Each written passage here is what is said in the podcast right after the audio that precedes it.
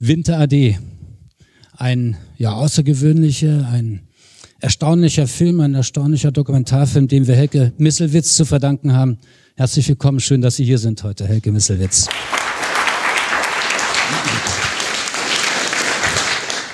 Ganz kurz noch, ganz, ganz sachlich, das ist äh, ja eine, eine, wie sagt man, offene Runde. Also wann immer Sie ähm, sich zu Wort melden wollen, einfach am besten ist einfach dazwischen reden, weil ich sehe es ohnehin schlecht, wenn sie sich melden würden. Also sachdienliche Hinweise, Kritik oder Beifallshymnen, das ist alles möglich. Ähm, Helke Misselwitz wird dann natürlich antworten, reagieren dementsprechend. Vor allem auf, auf, auf Lobeshymnen, ne?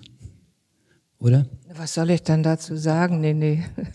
Also es ist ein erstaunlicher Dokumentarfilm. Äh, 1988 haben sie den in Leipzig im Herbst in Leipzig vorgestellt. Also in einer noch komplett geschlossenen DDR. Da war noch nicht die Rede von Mauerfall. Äh, es gab also noch den, die Vorführbedingung DDR. Wie war das? Wie waren damals die Reaktionen in Leipzig 1988? Ich glaube, das äh, ist unwiederholbar, äh, die Vorführung. Waren Sie dabei eigentlich? Nein. Nee. Ähm, also tausend Zuschauer waren in diesem Kinosaal im Kapitol in Leipzig, im Festivalkino. Sehr viele äh, Leipzigerinnen und Leipziger auch im Publikum, gar nicht so viel, wie dann hinterher behauptet wurde, irgendwie ähm, Gäste aus der Bundesrepublik, die die Stimmung angeheizt hätten, sondern es waren im Wesentlichen DDR-Bürgerinnen und DDR-Bürger, die den Film gesehen haben und gefeiert haben. Also sie, der Film hat da was ausgelöst, was sie empfunden hatten und hat ähm, irgendwie ging der Deckel so auf und ähm, das war eine Vorführung. Mittendrin dachte ich oftmals, ob jetzt jemand kommt und hier alles abstellt und abdreht. Ich saß oben im, im Rang, weil ähm, Sie haben es ja selbst auch gemerkt, gerade am Anfang in der Eisenbahn sind die Töne nicht immer die besten. Und da habe ich so ein bisschen versucht, noch mit zu regeln in der, in der Lautstärke. Da neben dem war so ein Mischpult im, im, oben im Rang. Und neben mir saß Horst Knietsch vom Neuen Deutschland und schrieb ständig mit. Also das machte mich so nervös. Äh, und, und dann gab es Szenenapplaus. Also äh, man, manchmal hat man gar nicht verstanden den nächsten Satz, weil die Leute ähm, auch auf bestimmte Montagen reagiert haben. Also ähm, Sachen, die man heute gar nicht mehr nachvollziehen kann, wie zum Beispiel die Einberufung ähm, die die Jung, Jungs steigen in die Eisenbahn und dann ist die Fahrt über den Rügendamm und dann kommt ja eigentlich paar Bilder später dann, wie die Fische da, ähm, äh, wenn die Köpfe abgeschnitten werden. Und das haben, hat man natürlich schon interpretiert, dass wenn man zur Armee geht, so als eine Folgerung auch dessen. Und da gab es halt Szenenapplaus. Also das, ähm, es äh, wurden äh, es wurde gelesen, also ganz anders gelesen äh, damals und in der Situation, äh, weil ähm, die Situation war, ja, man kann es, ich würde es noch mal kurz beschreiben. Also in Leipzig äh, zum zum diesem internationalen Dokumentarfestival fanden sonst immer im dritten Stock im Petershof Diskussionen am Abend, also nicht im Saal, wie das heute üblich ist bei Festivals äh, nach dem Film statt, sondern am Abend. Äh, wurde dann eine Gesprächsrunde moderiert und das war alles abgesagt, das war alles verboten, das gab es nicht. Ähm, in, in, in der Zeit davor wurde der, der Sputnik äh, wurde verboten. Das äh, weiß nicht, ob man sich erinnert. Das war so das, äh, das Pendant zum Reader's Digest. Also es kam aus der Sowjetunion. Ähm, das gab es nicht mehr an den Kiosken. Das wurde ähm, wurde nicht mehr verkauft. Dann ähm, die sowjetischen Filme, die neuesten sowjetischen Filme wurden nur kurz in Berlin zur Woche des sowjetischen Films gezeigt und kamen nicht in die DDR-Kinos. Also ähm, naja, also äh, jedenfalls war es eine sehr angespannte Situation und in dem Moment war dieser Film irgendwie, dass die Leute haben gejubelt und haben ähm, haben sich auch geöffnet. Also dieser Film hat ganz viel in Bewegung gesetzt, denke ich. Ähm, in, in dem Sinne, dass bin, ich glaube, in der DDR habe ich über 60 oder 70 Vorführungen besucht und Gespräche geführt. Und der Film hat ja auch eine sehr offene Struktur, dass man sein Leben dazu denken oder erzählen kann. Und das waren manchmal endlose Veranstaltungen dann. So. Es war ganz, ganz liebenswürdig und ganz schön, wie ich finde, ähm, die Rede davon, diesen Film nun wieder zu entdecken. Äh, Helke Misselwitz, wie ist das wirklich? Wie oft oder sind Sie mit diesem Film noch unterwegs? Wann waren Sie das letzte Mal unterwegs? Vor 20 Jahren oder gestern? Vor, nee, vor 14 Tagen. Vor 14 Tagen. In Wolfen, Bitterfeld-Wolfen. Da war ich das erste Mal in meinem Leben, obwohl da ja dieses wunderbare Schwarz-Weiß-Material hergestellt wurde, was es heute nicht mehr gibt. Ähm, was ich sehr, sehr, sehr mag und äh, also nicht nur ich, auch andere Kolleginnen und Kollegen, auch aus, aus, aus anderen Ländern, auch aus der Bundesrepublik. Es gibt Leute, die haben das, glaube ich, irgendwie gehortet, so, weil das ja nicht mehr hergestellt wird. Äh, ja, vor 14 Tagen in, in Bitterfeld-Wolfen und im letzten Jahr war ich ähm, nach 25 Jahren ähm, nochmal an demselben Ort in, am 9. November in den USA, in Amherst. Das ist eine Universität in Massachusetts. Und genau am 9. November 1989 äh, fand dort äh, die letzte Vorführung einer Filmtournee mit diesem Film statt. Und es gab äh, jeder wusste, wer ähm, Herr Schabowski ist, weil das natürlich in den USA sofort in den Nachrichten, also dieser berühmte Satz, diese seltsame, äh, das wurde da, das wurde da versendet. Wir haben das gar nicht geglaubt. Wir haben mit Thomas Plenert und Gudrun Plenert ähm, war ich dort. Wir sind zum nächsten Supermall gefahren, bevor dieser Vorführung, haben uns ein Kurzwellenradio gekauft und Deutsche Welle gehört und dann haben wir es geglaubt. Also allein an den Nachrichten nach in, im, im amerikanischen Fernsehen hätte ich es nicht für möglich gehalten. Das war auch so dramaturgisch geschickt alles montiert, dass ich dachte, das ist jetzt irgendwie eine Ente, das kann nicht sein. Ja, und dann war äh, diese Universität, sagten dann die Besucherinnen und Besucher, dass das, ähm, sowas hätten sie da noch nicht erlebt bis in die frühen Morgenstunden wurde dort gefeiert, ähm, neun, in den 10. November hinein und Champagnerflaschen wurden mitgebracht, Standing Ovation und ja, und jeder wusste, wer Herr Schabowski ist. Und wie ist der Film dort äh, aufgenommen worden in den USA? Ich meine, dieser Film zeichnet ja, aber darüber werden wir dann vielleicht gleich noch extra reden, der zeigt ja doch ein, ein, ein Bild ähm, von Menschen in der DDR, vom Leben in der DDR, das nicht so ganz kongruent ist mit dem Bild, was wir normalerweise äh, da vorgesetzt oder offiziell vorgesetzt bekamen, was wir auch heute auf ganz andere Art verklärt, auf ganz andere Art und Weise, so manchmal so ein bisschen schiefliegend, glaube ich, äh, auch noch vorgesetzt bekommen. Äh, wie ist das äh, am 9. November 89? Übrigens wissen wahrscheinlich irgendwie alle Leute, wo sie am 9. November 89 waren. Das ist doch enorm. Wie ist der Film da aufgenommen worden? Wir sind ja vier Wochen also mit dem Film getourt durch, ähm, waren an Universitäten zu Gast, aber auch Filmarchives, also so eine Art Programmkinos, äh, von erst von der ähm, Ostküste zur Westküste und wieder zurück und das endete dann da und New York, Washington, äh, LA und San Francisco, also ja, in, in, in vielen Städten gewesen und äh, die Aufnahme und das Verständnis war enorm äh, für diesen Film. Der Film hatte auch einen Kinoverleih in, in New York, Zeitgeist. Das, die hatten den in Leipzig die Lizenz erworben und haben ähm, den in ja auch so eine Art Programmkinos hat der Verleih den dort vertrieben.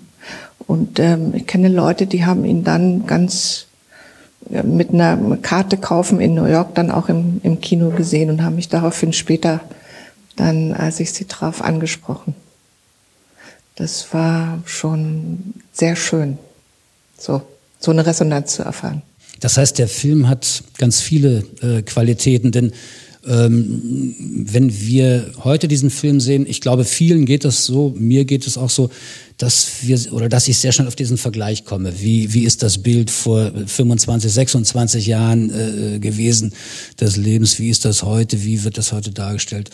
Ähm, diesen Vergleich, der zählt ja dann äh, 89 bei der Filmverführung in den USA nicht, den, den gibt's nicht. Auf diese, man lernt einfach etwas kennen über ein relativ unbekanntes Land unbekanntes Land, natürlich, von dem man weiß, dass es äh, da ideale Utopien gibt und das natürlich äh, das Bild, das man dann erfährt, natürlich wenig mit dem zu tun hat. Und auf der anderen Seite aber, dass sie vergleichen. Also es ist auch ganz universell. Also sie, ähm, es war nicht äh, für sie jetzt was gänzlich Neues, dass man so eine Arbeit verrichtet wie Christine Schiele in der Brikettfabrik. Also da gibt es halt Städte und Fabriken, da arbeiten die Frauen genauso hart und im Dreck. So, also es war ihnen nicht fremd. So.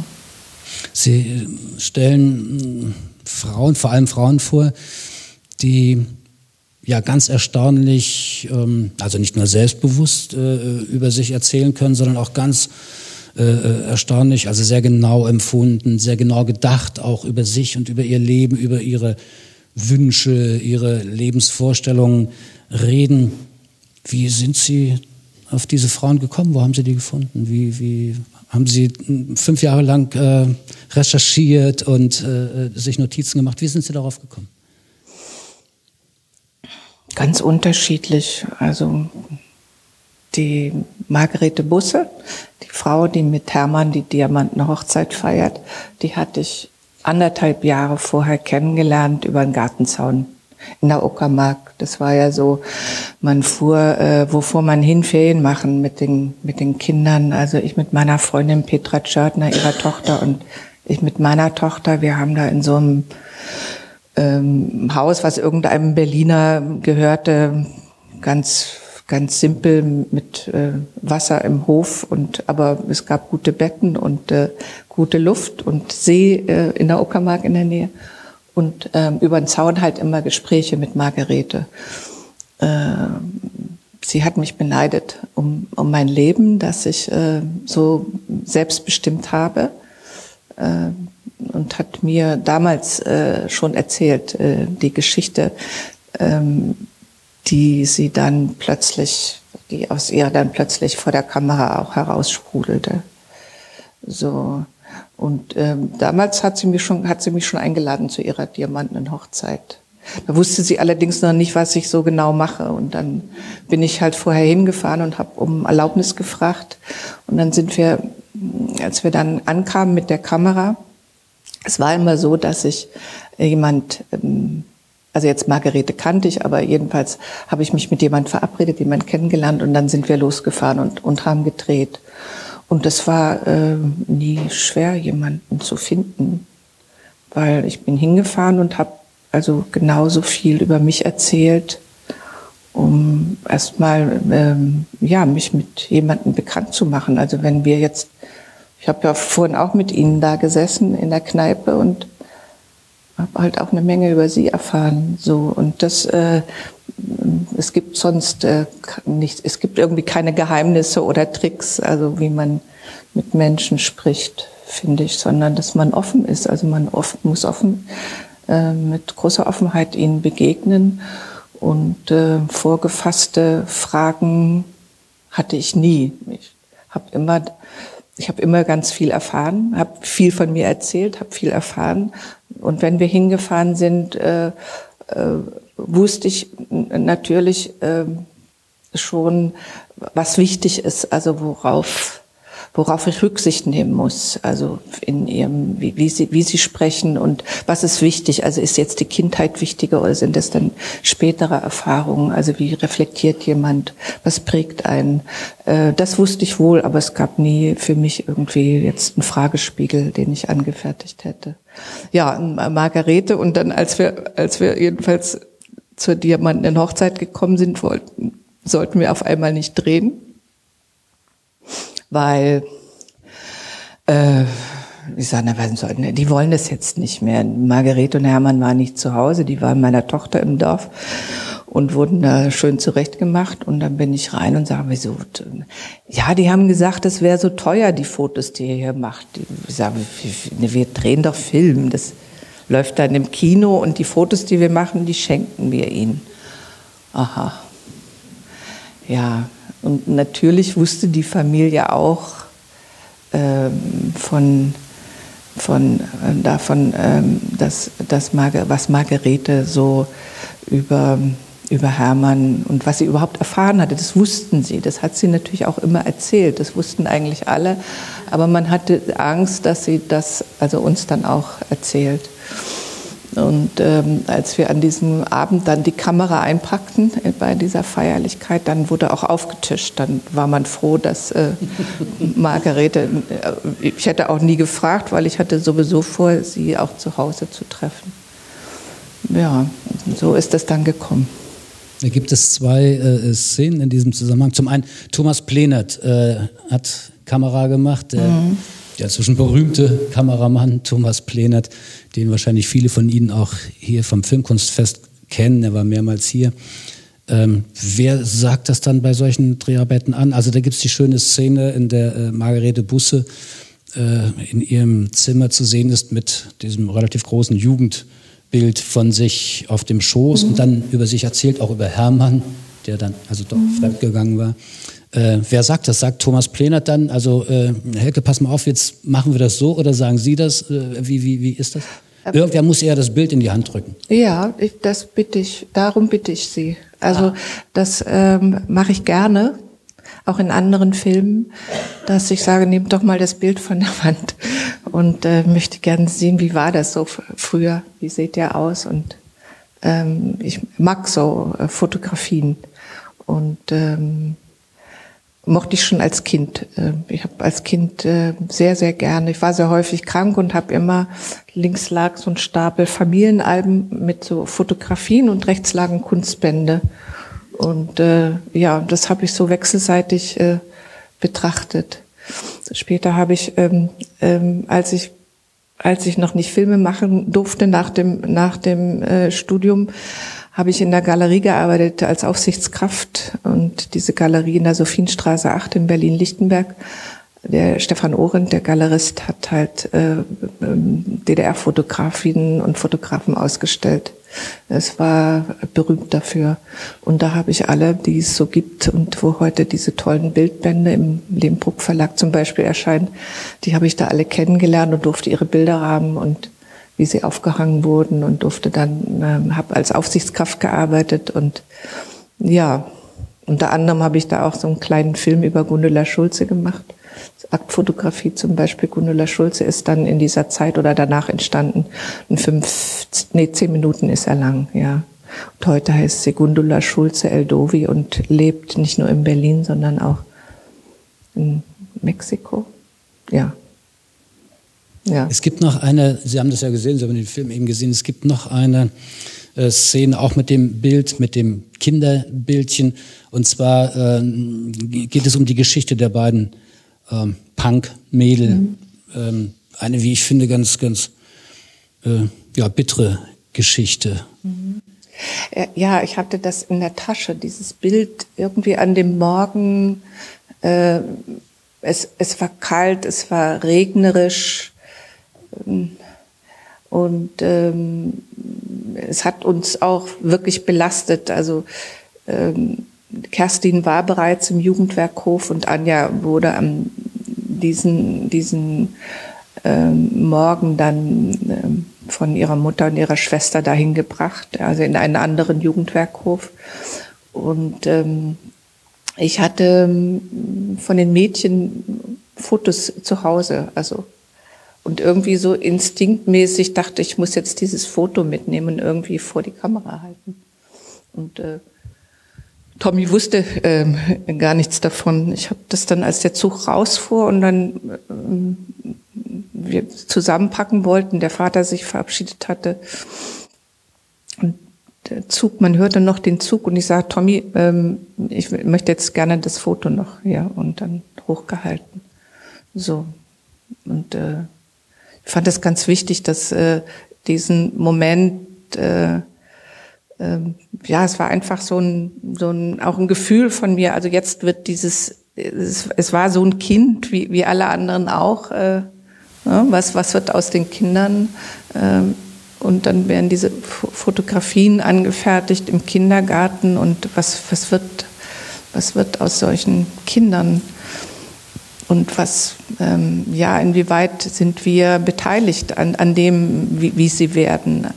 Und äh, ja, es war mir einfach ganz wichtig, diesen Moment der Unschuld äh, da fest, fest, festzuhalten in dem Moment, wo sie rausgefahren sind. Also das nochmal in Erinnerung zu rufen. Wie so. war das? Hm? Mhm. Wie war das mit den Eltern? Also der Vater kam von der Nachtschicht, um mhm. sich von seiner Tochter zu verabschieden. Äh, die andere, das war die Mutter sicherlich, nehme ich mhm. Wie, wie äh, sind die Eltern dann, äh, also der Zug fuhr dann ab, die Kamera war aus, wie sind die Eltern damit umgegangen? Was, wie, was war mit den Eltern? Ja, die Eltern waren hilflos. Es ist doch nicht so gewesen, dass man die Kinder einfach ohne Einwilligung der Eltern in einen Jugendwerkhof verbracht hat, sondern oftmals haben die Eltern dann auch das Jugendamt um Hilfe gebeten und waren eigentlich damit einverstanden, dass sie woanders hinkommen, weil sie äh, ihrer Meinung nach es nicht mehr geschafft haben. Waren die Jugendwerkhöfe sehr, schon ziemlich grausig gewesen? Ja, waren sie auch. Davon habe ich gehört nur. Ja. Jeder sagt, um Gottes Willen, wer da hinkommt, ja, das ist, wäre ziemlich schlimm. Ja. ja, so ist es auch gewesen. Ich weiß es ja von den beiden Mädchen, also sowohl aus ihren Briefen, auch äh, aus dem, was sie nicht geschrieben haben, aber was trotzdem zu lesen war. Und aus den Erzählungen natürlich dann im Nachhinein, vor allen Dingen Kerstin hat es, äh, die dunkelhaarige äh, von den beiden Mädchen hat es wirklich sehr schwer getroffen und sie war auch äh, manchmal tagelang im Karzer so eingesperrt und hat sehr gelitten. Also sie hat äh, später auch ähm, eine Therapie gemacht. Ähm, ja, sie wird immer wieder dran erinnert. So. Da hat man so das, das, das Gefühl so von, von Ohnmacht, ja. Hilflosigkeit, Ohnmacht, also dieses Leben, was so, so, so ja, alternativlos ist. Also wer nicht ordentlich und beflissentlich mitschwimmt, der wird irgendwie bestraft. Also das mhm. war dann doch, glaube ich, deutlich spürbar. Ist ja in dem Film als in der Dokumentation noch zu sehen. Mhm. Ohnmacht, Hilflosigkeit. Ich hätte mal eine Frage noch zu 88 Leipzig. Weil Sie gesagt haben, die Reaktion der Zuschauer hat Sie so überrascht. Äh, muss Ihnen doch eigentlich bewusst sein, gewesen sein, als Sie den Film gemacht haben oder 88 gezeigt haben, dass der eigentlich sehr systemkritisch, regimekritisch war und dass er so eine Reaktion auslöst. Oder hatten Sie eine ganz andere Intention, als Sie diesen Film gemacht haben? Wollten Sie wirklich bloß Frauenschicksale zeigen oder DDR-Schicksale? Also für jemanden, der in der groß geworden ist, ist ganz klar, was Sie da gezeigt haben, dass das so angekommen sein muss, provokant. also ich finde den Film ganz grandios und insofern überrascht mich nicht, dass der so die Massen da aufgewühlt hat, 88. Aber Sie taten jetzt so, als wenn Sie es überrascht hat, die Reaktion. Ja, weil, weil, äh, weil ähm, sowas zu erleben, also ein, ein Kino mit tausend Leuten überfüllt ähm, und, und Szenenapplaus also so, so war, hatte ich mir das wirklich nicht vorgestellt. Und gleichzeitig war das, es ging über eine Grenze auch. Und äh, eigentlich war, wollte ich eher meine Angst schildern in dem Moment, dass ich dachte, jemand stellt jetzt irgendwie den Projektor ab oder dreht den Ton runter. Eigentlich meinte ich das, weil er so aufgenommen wurde und so ähm, sowas auslöste, was ich nie wieder in einem Kino erlebt habe. Auch mit keinem anderen Film. Also geht jetzt nicht, dass ich den Film, dass ich da die Regie gemacht habe, sondern das habe ich nie erlebt, äh, so eine, so eine Begeisterung für, für, für einen Film.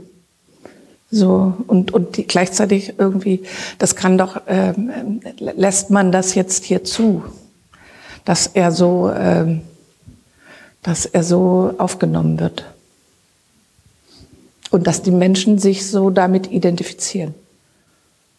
Das hängt womöglich eben damit zusammen, dass äh, doch äh, vor allem Frauen ähm, in diesem Film in äh, Winter AD also sich doch sehr sehr direkt, sehr ruhig und äh, sehr unverstellt äußern über ihr Leben. Mhm. Wie ist das? Ähm, wie viel Absprachen haben Sie vor? Wie viel haben Sie vor mit den Frauen geredet, gesprochen? Wie viel wurde direkt gemacht? Wie ist das? Also ohne vorherige äh, Verabredung. Ich wollte noch mal auf die auf die Frage jetzt eingehen. Ähm, ja klar ähm, war mir bewusst oder uns, die wir den Film gemacht haben, ähm, dass er etwas auslösen wird.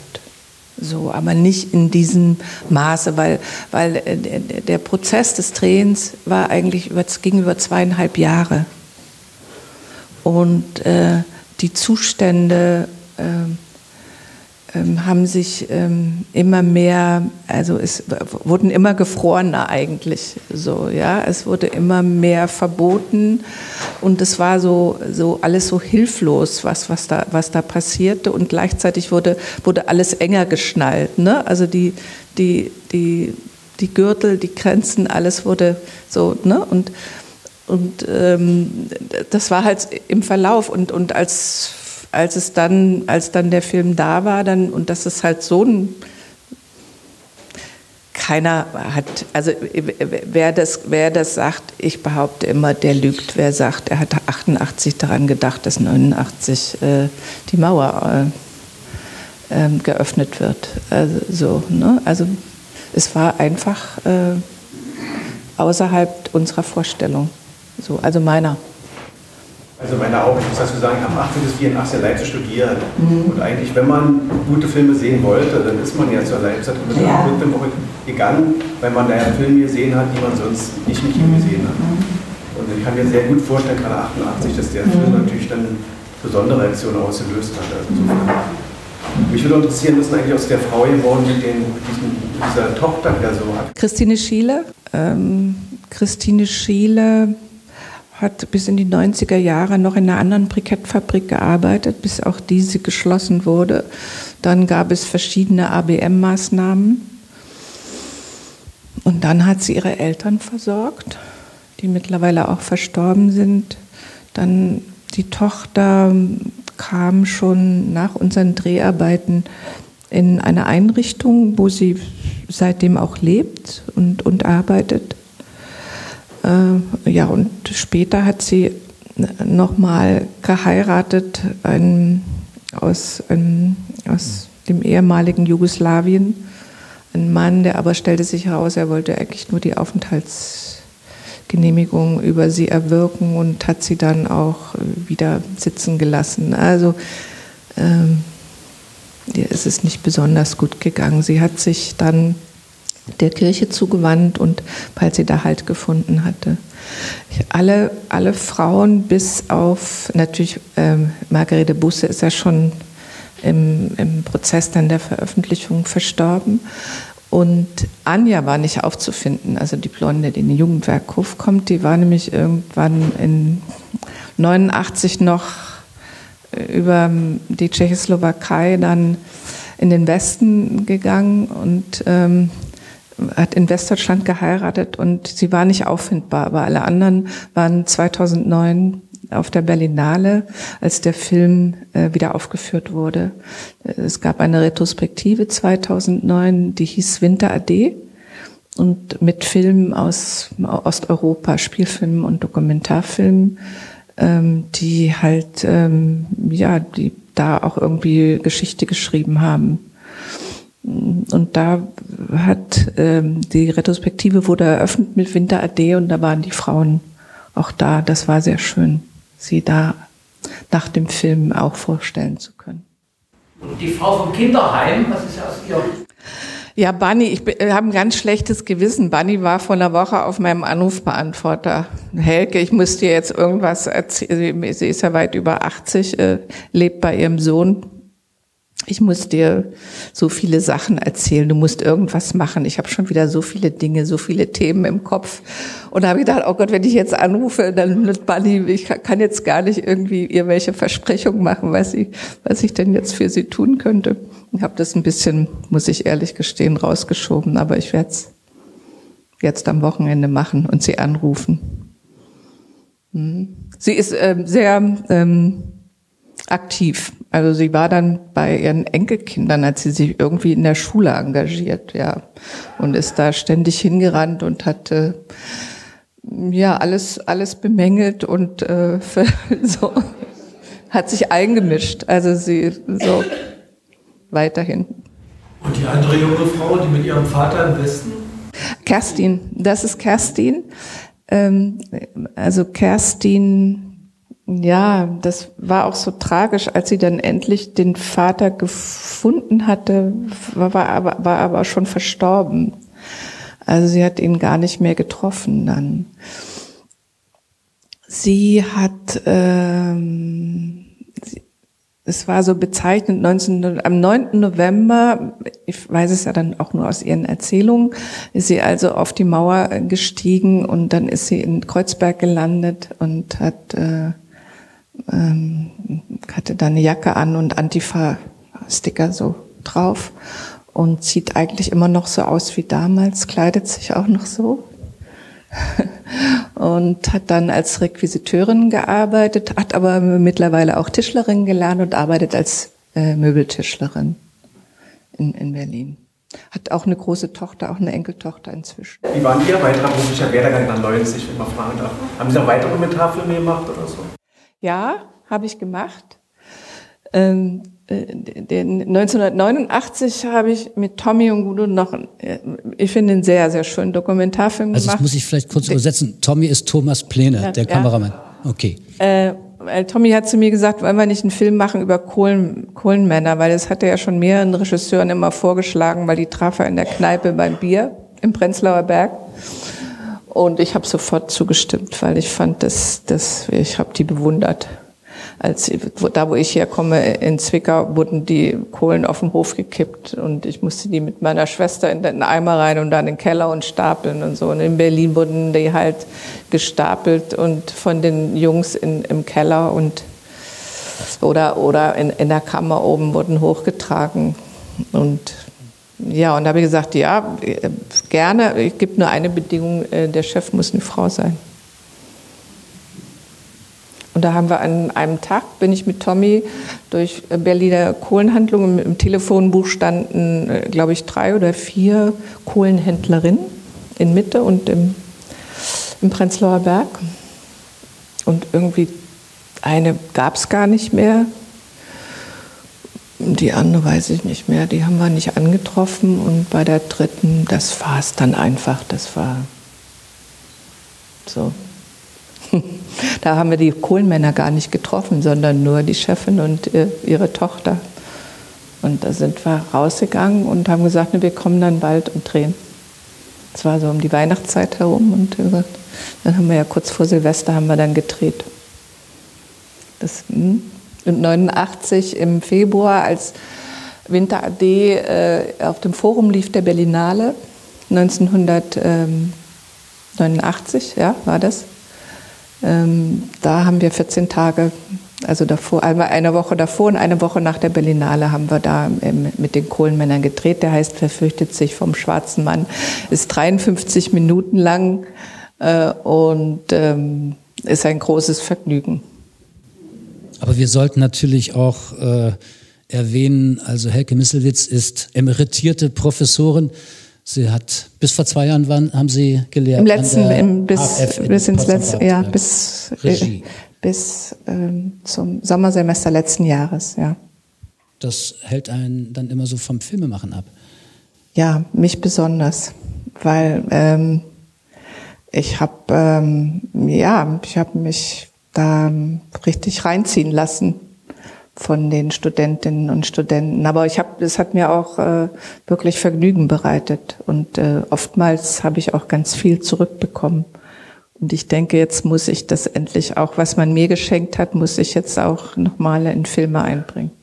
Und bin gerade dabei zu schreiben und zu drehen und zu sehen, ich stelle mich genauso an wie meine Studentin oder Absolventinnen und Absolventen bei Filmförderungen oder im, im, bei den, in den Redaktionen um, um eine Finanzierung zu bekommen. Dazu noch mal eine Frage. Es das heißt ja, dass heute ähm, Studierende oder Frauen im Filmgeschäft es auch guten Abschluss machen, dann auf dem Markt sind, aber es dann besonders schwierig haben. Wie ist es? Haben Sie auch die Erfahrung gemacht, dass es heute schwieriger ist für Frauen, sich am Markt zu halten? Und war das früher sozusagen anders? Sie haben eine Festerstellung da bei der, bei der DEFA bekommen und vielleicht können Sie da noch was sagen. Früher Filme machen in der DDR und heute. Na, die Festanstellung bei der DEFA habe ich erst bekommen, nachdem ich äh, Winter AD gemacht habe. Das war 1988. Und 1989 war mein erster Gedanke nach den Nachrichten in den USA und nach der Bestätigung, also die Mauer ist offen, habe ich wirklich gedacht, ah, jetzt wäre ich wieder arbeitslos. Also jetzt wäre ich wieder freischaffend, nicht arbeitslos, sondern freischaffend. Und äh, hatte damit dann auch kein Problem. So wie andere, die natürlich gewohnt waren, dass man ein festes Einkommen hat jeden Monat. Das kannte ich nicht so weil ich habe ja mich, äh, es war ja so äh, in der DDR, dass man delegiert wurde an die Filmhochschule und man musste zur delegierten Einrichtung zurück und das habe ich nicht gemacht. Ich bin nicht zum DDR-Fernsehen zurückgegangen, habe mich, wie man so schön sagte, freigesetzt und mich halt bemüht. Im Spielfilm ist es mir nicht gelungen, reinzukommen und auch nicht ähm, im Dokumentarfilm zunächst, aber dann öffnete sich doch so eine Tür und habe so kleine Kinobox-Beiträge gemacht. Also ich habe gejobbt, unter anderem in der Galerie Sophienstraße als Aufsichtskraft. Und dann konnte ich so kleine Filmbeiträge machen und darüber dann habe ich habe ich auch äh, auch ein hatte ich ein 35 Fotos so ein Frauenschicksal 25 nee 35 Jahre DDR habe ich erzählt in fünf in dreieinhalb Minuten von ganz durchschnittlichem Leben. Der Beitrag wurde nicht abgenommen, aber sehr lange Diskussion mit dem Studiodirektor geführt und der meinte dann, dass ich doch Ahnung hätte von den Frauen und dem Leben und ob ich nicht einen Film über Frauen machen will. Und das war, ja, das war dann, wurde dann Winter AD und dann äh, durfte ich aber auch nicht, war, war ja, durfte ich auch nicht sofort irgendwie ähm, Kalkulation und Material und drehen, sondern habe eine Pilotstudie äh, fertigen müssen. Das habe ich dann mit Bunny gemacht, der Kinderheimleiterin. Das war übrigens eine Empfehlung. Jetzt komme ich auf Ihre Frage von vorhin zurück, ne? also wie die Frauen alle so kennengelernt. Die, die Petra Tschörtner, mit der ich zusammen studiert habe, die ja leider auch vor zwei Jahren verstorben ist, ähm, die hat da in der Nähe gedreht äh, für, für, für das DEFA Dokumentarfilmstudio und sagte, sie hat da eine Kinderheimleiterin kennengelernt und vielleicht würde die mir gefallen. Ich soll doch da mal hinfahren. So, und da habe ich dann die Pilotstudie mit ihr gedreht und später ist sie dann auch in den Film gekommen. Und danach durfte ich dann gewisse, dann, dann habe ich ungefähr acht oder zehn, ich muss sie mal wirklich zählen, ich habe sie alle aufgehoben, Exposés geschrieben. Dann wechselten irgendwie diese Gruppenleiter und äh, dann habe ich irgendwann ist mir mal bewusst geworden, dass immer Männer dieses Manuskript gelesen haben und immer unzufrieden waren über die Vorschläge, die ich darin machte, über die Frauen, die ich vorstellen wollte. Es war ganz klar, dass dass, dass das die nicht sind, die ich drehen, mit denen ich drehen will, sondern das waren so, äh, hatte so Tonbandprotokolle früher gemacht für, für andere äh, äh, Arbeiten oder Texte.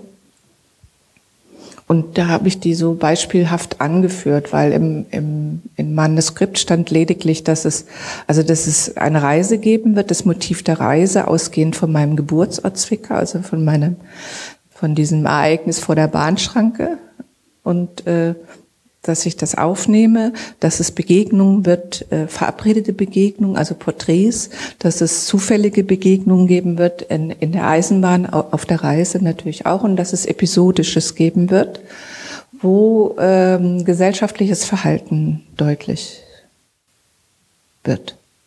Tanzstunde oder die Einberufung weil, man fragt sich natürlich, natürlich sind, gucken wir auf die Männer, aber ich frage mich, was passiert in der Zeit mit den Frauen, wenn die Männer dann da weg sind oder was passiert mit den Männern, wenn die dann wiederkommen zu den Frauen. So, das macht ja auch was. Ähm, so, das, also die Struktur war durch diese drei, äh, durch ja, durch durch Porträts, äh, Reisemotiv, und, und, und episodisches, das war vorgegeben, aber noch nicht, für mich stand noch nicht fest, welche, welche Frauen ich treffe. Ich bin dann immer losgefahren. Und die beiden Mädchen zum Beispiel, die, Anja sah ich immer beim, beim Gemüsehändler oder Fleischer oder und es war natürlich auffällig, also in der DDR, wie man so gekleidet war, so punkmäßig. Und dann habe ich sie einfach mal angesprochen. Die fünfköpfige Familie im Zug, das war ein Zufallstreffer? Das war ein Zufallstreffer, dass sie auch noch aus Zwickau kamen, ja. Das war in Leipzig im Hauptbahnhof, ja. Wo der, wo der Mann in der Strumpffabrik arbeitet, bei Esther. Esther. Hm? Mhm. Feinstrumpfhosen. Es war auch schon wieder ein Zufall, Treff, äh, ja, ganz wunderbar, hat sich Strumpf. immer alles, hat sich immer alles gefügt, ja. Strumpfhosenveredler oder mhm, Feinstrumpfhosenveredler. Feinstrumpfhosenveredler. Mhm. Berufe gab's wunderbar.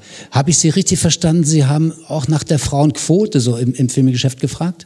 Nee, ja, also damals, äh, es gab ja kaum Frauen, äh, also nicht in der DDR, ganz wenige in, im, im, in, in, in, im Filmbereich.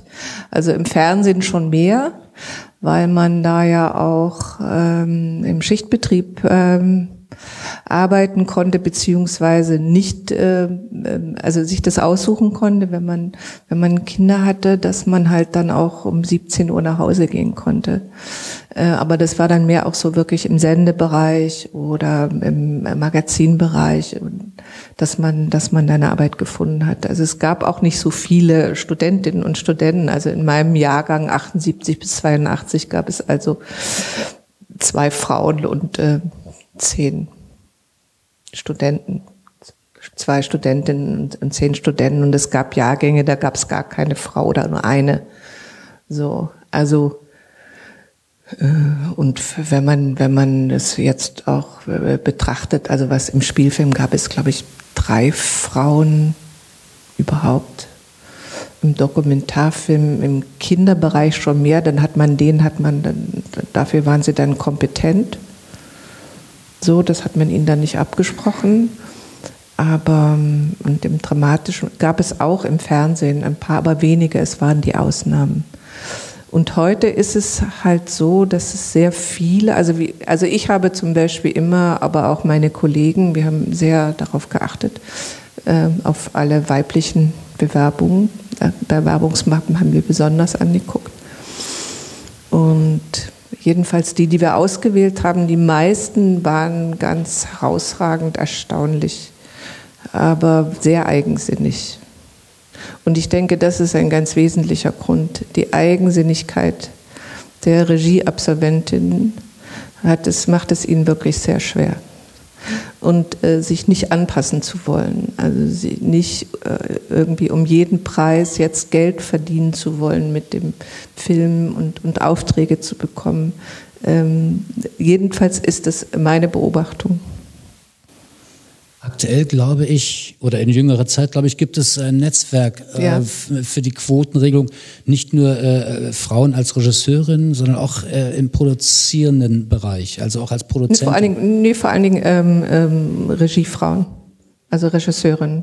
Iris Berben ist da, glaube ich, ganz aktiv. Iris nee. Berben ist, im, äh, ist im, in der Filmakademie, aber äh, nee, das sind alles im Wesentlichen so Jüngere, so um die 30 herum in mhm. dieser mhm. Generation. Mhm. Äh, die Frauen, die das sehr engagiert betreiben. Also das, haben auch eine eigene äh, Website, äh, Regiequote heißt das.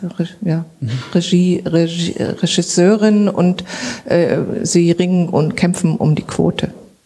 Herr und sind da sehr engagiert. Ja. Zwei, drei Fragen habe ich noch. Zwei. Ja. Vielleicht stellen Sie mir dann zum Schluss auch eine Frage. Ich hätte eine Frage, die Sie mir stellen könnten. Ähm, das dann machen wir dann zum Schluss. Sagen, Na, die sage ich Ihnen dann vorher. Äh, wie ist das? Sie, Sie, Sie tauchen auf äh, in dem Film. Also wir kennen das natürlich von so. Hitchcock, ja. äh, der ja auch immer mal in seinen Filmen irgendwo zu sehen ist. Sie tauchen auf auf der Diamantenen Hochzeit als die Filmemacherin, als die Dokumentaristin tanzen Sie mit dem Hermann hieß er, ne? Hermann, Hermann, Hermann hieß er. Hm? Aber es ist nicht Ihr einziger Filmauftritt. Ne? In Ihrer Vita steht auch Darstellerin. Also Sie haben in irgendeinem Film, müssen Sie irgendeine Nebenrolle mal gespielt haben. Oder, oder Kleindarsteller oder Statist, ich weiß es nicht. Aber in dem Film, ähm, dann hat Thomas Plenert gesagt, so, Helke, jetzt machst du mal einfach und ich drehe, oder wie? Ja, äh, er hat gesagt, man kann ja nicht draußen bleiben. Also ich habe ja schon geschildert, dass ich äh, auch viel äh, von mir offenbart habe, aber eigentlich ohne Kamera, ne? wenn, ich, wenn ich die Frauen getroffen habe, zu Hause oder wo auch immer. Und Thomas meinte, dass, dass ich natürlich auch dann mal zu sehen sein müsste. Und das hat er dann auch so bestimmt. Sag ich mal so. Also ich, ich, in dem Moment wusste ich es nicht. Also mit der Hochzeit, das war ganz klar, dass ich tanzen werde. Das habe ich, da war ich dann schon sehr mutig. Also am, am Anfang, das habe ich auch bewusst entschieden. Das sind ja meine Beine, die man da sieht. Ne? Also das ist ja, das fand ich wichtig, dass ich auch ich sage im Kommentar. Also ich bin da geboren und ich mache mich jetzt äh, auf die Reise. Bitte. Von Esther aus Zwickau. Die waren aus dem Westen.